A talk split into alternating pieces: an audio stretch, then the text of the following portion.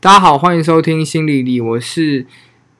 里长四九，在我旁边的是两位心理师迪亚哥跟凯蒂斯。那在上一集呢，我们访问了两位心理师，从学校到刚出社会的心路历程。那这集我们要继续访问他们，呃，在工作之后啊的一些点点滴滴，跟他们对未来的看法。那我们请两位心理师跟大家打声招呼。嗨，我是迪亚哥。我是凯蒂斯。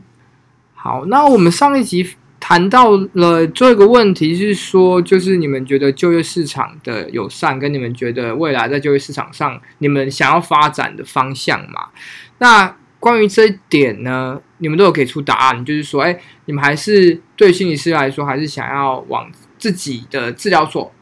去展开，去呃，怎么讲，做更多的心理治疗。你们觉得才是更有成就感的工作？那你们有没有觉得说，在工作以后，你觉得心理师要具备什么样的特质，才能在这个工作场合活得更好？因为其实，在我的经验当中啊，不懂心理系的人，其实对心理系的学生或者是心理师，都会有一种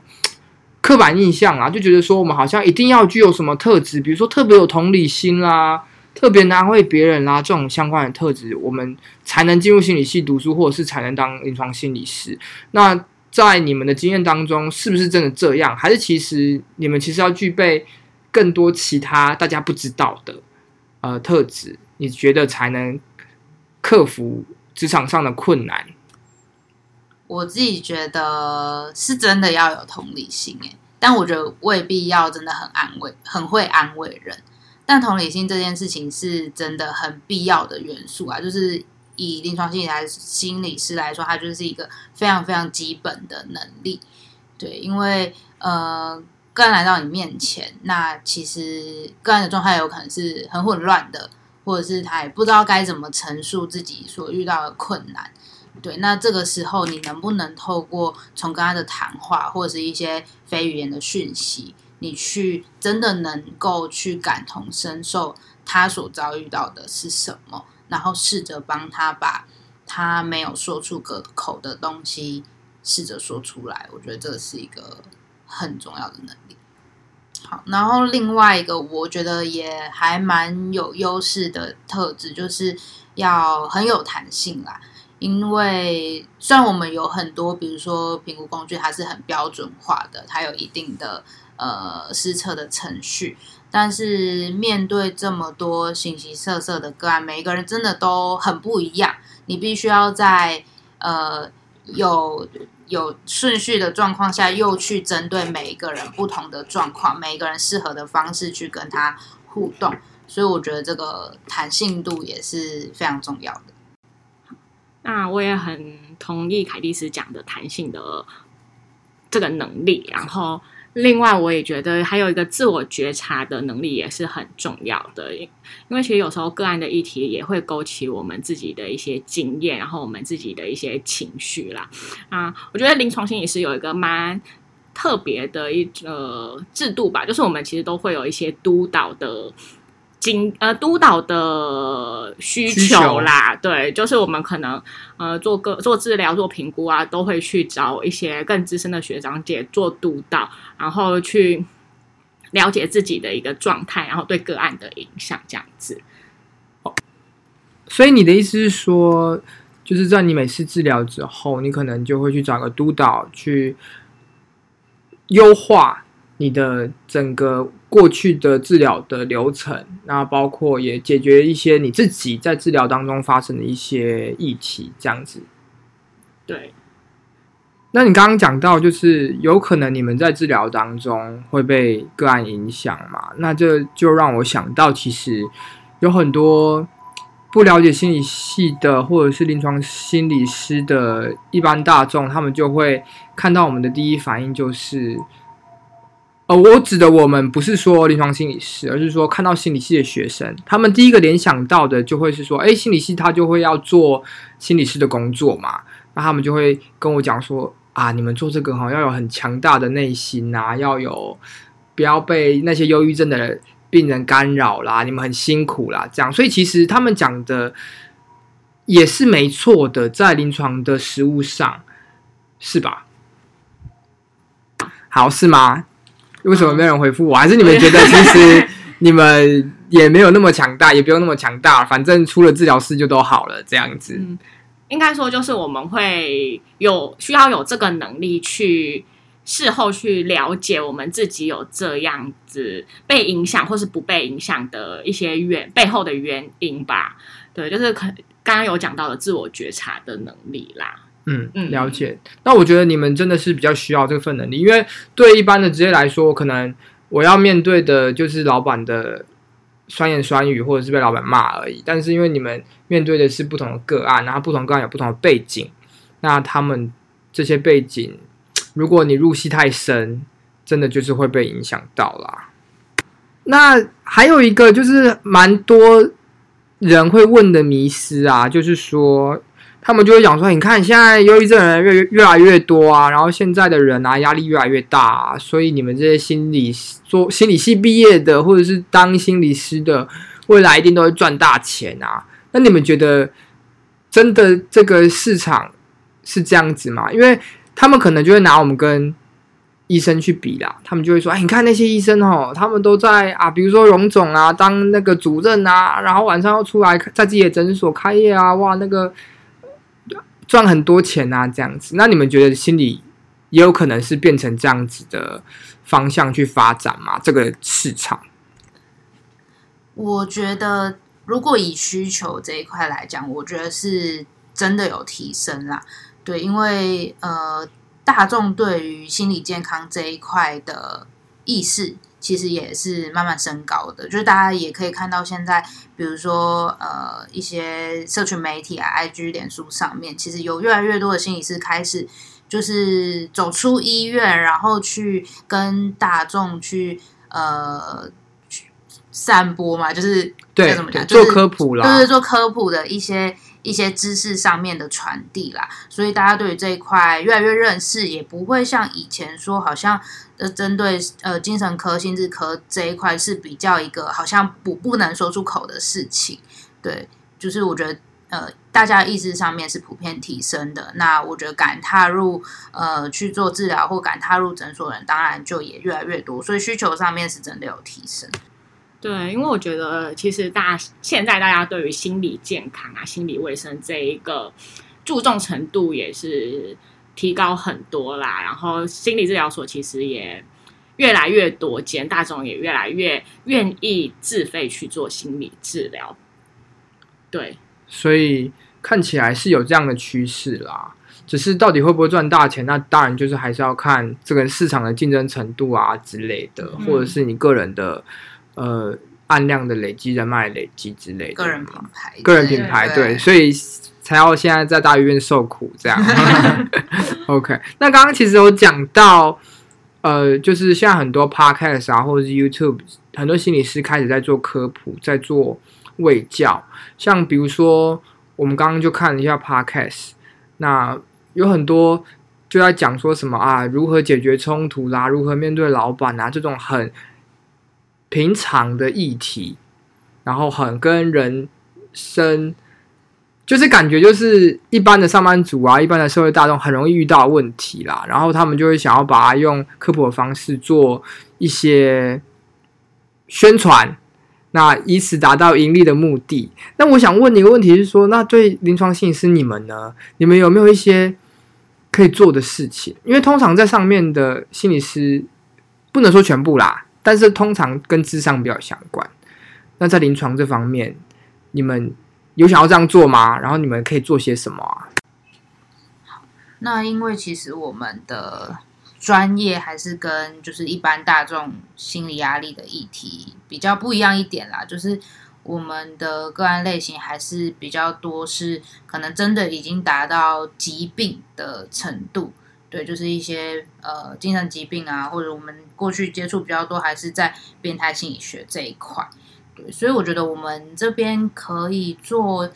做的是一些可能对于破除大众对于精神疾病的迷思，对我觉得传递对于疾病正确的认知跟讯息是很重要的啊，对啊，要不然其实呃，我觉得大众对于精神疾病还是有很多恐惧存在的。那其实恐惧就会拉开你跟病人之间的距离。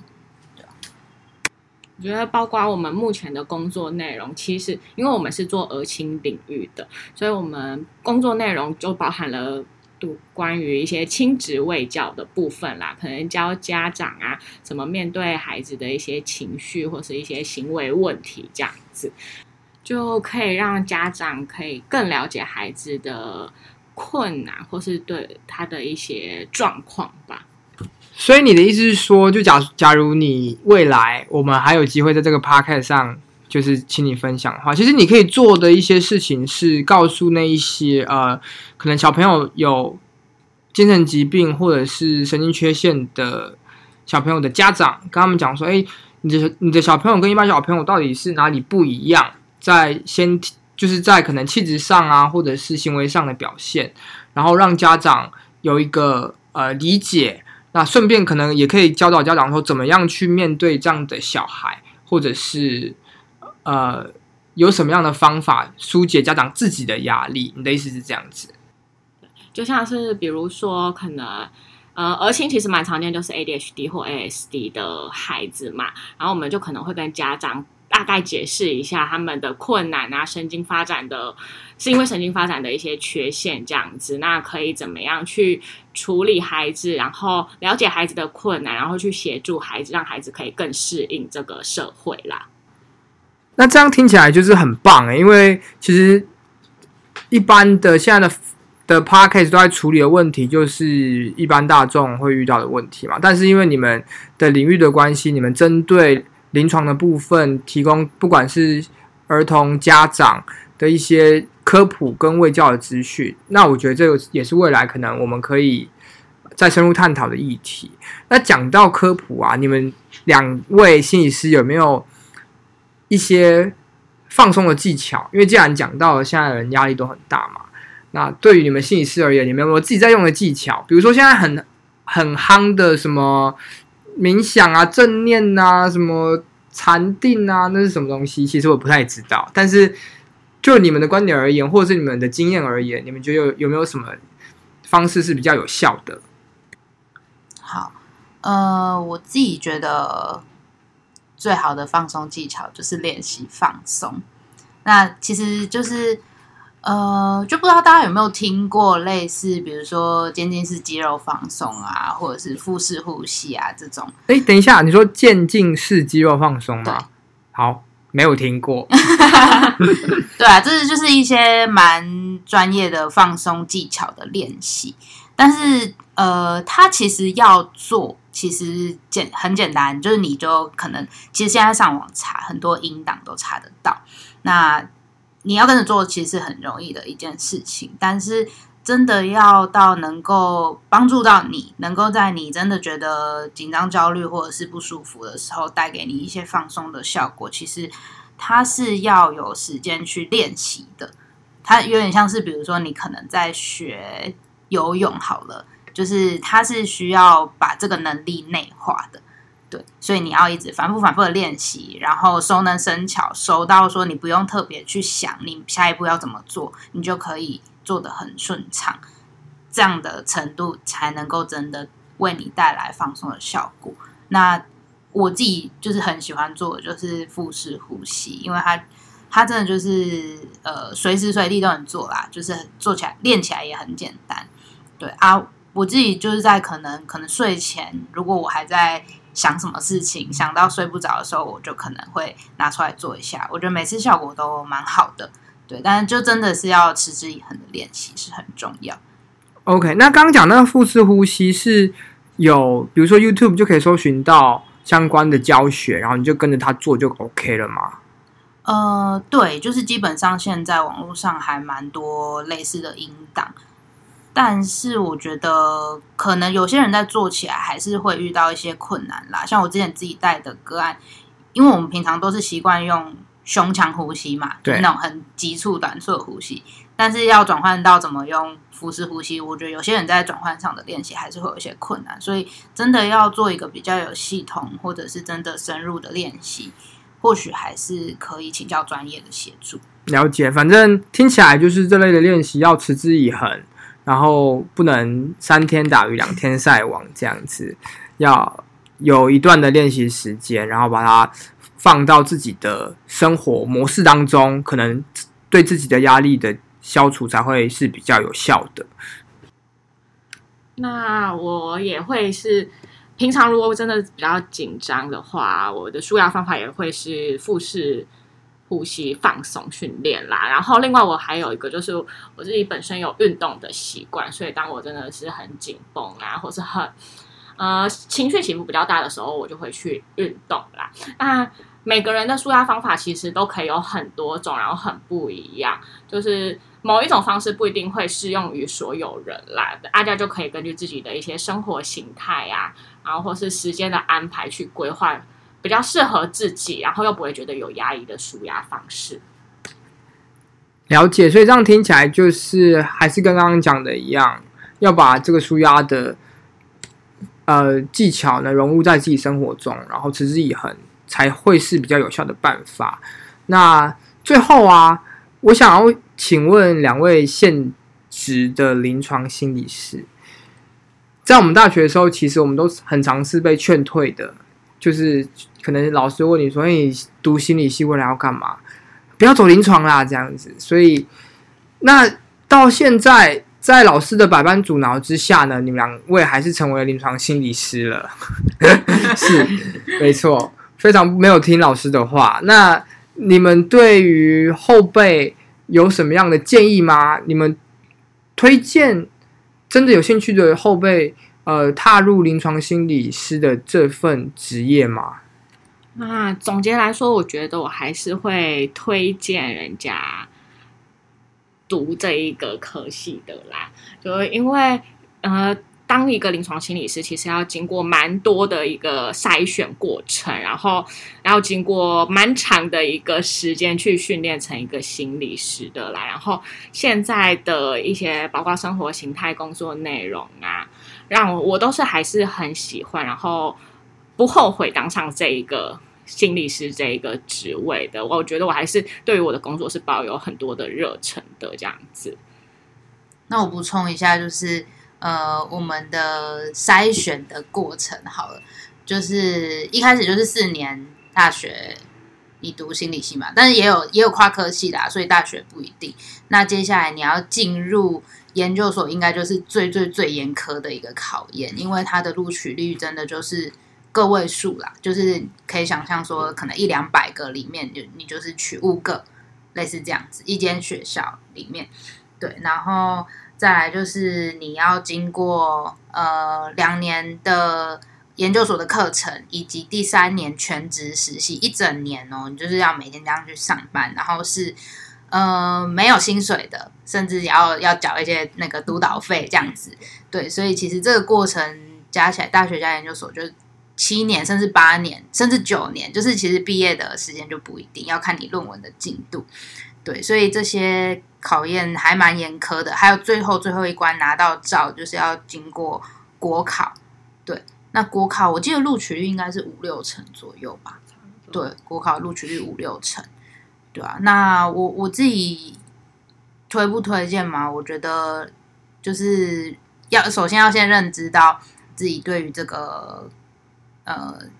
领域有没有兴趣？然后，如果你觉得想要挑战看看刚刚说的那那一整个系列的考验的话，我觉得真的有兴趣，我我我是蛮推荐的。因为，呃，我们现在做的工作跟你所学的在学校所学的知识内容是非常一致的，也代表就是说，你针对这个学科或者是知识有兴趣，你未来所做的工作就是真的完全是 focus 在这上面这样子。好，那你们两位是我听过就是最正向的临床心理师，就是居然还会推荐大家踏入这个坑这样子。那不过，呃，就像你们讲的啦，因为临床心理师可能他的职业内容跟所学是高度相关的嘛。对，那如果你真的很喜欢，那你就可以预见说你的工作真的就是在做这些事情，那你就会有相对应的成就感。产生。那今天很谢谢两位临床心理师跟我们分享，呃，他们的就是怎么讲呢？背景经历跟心态的变化。对，那记得如果你喜欢的话，请追踪我们的心理里的 IG 跟收听我们的 Apple Podcast。我们下次再见，拜拜。拜拜拜拜。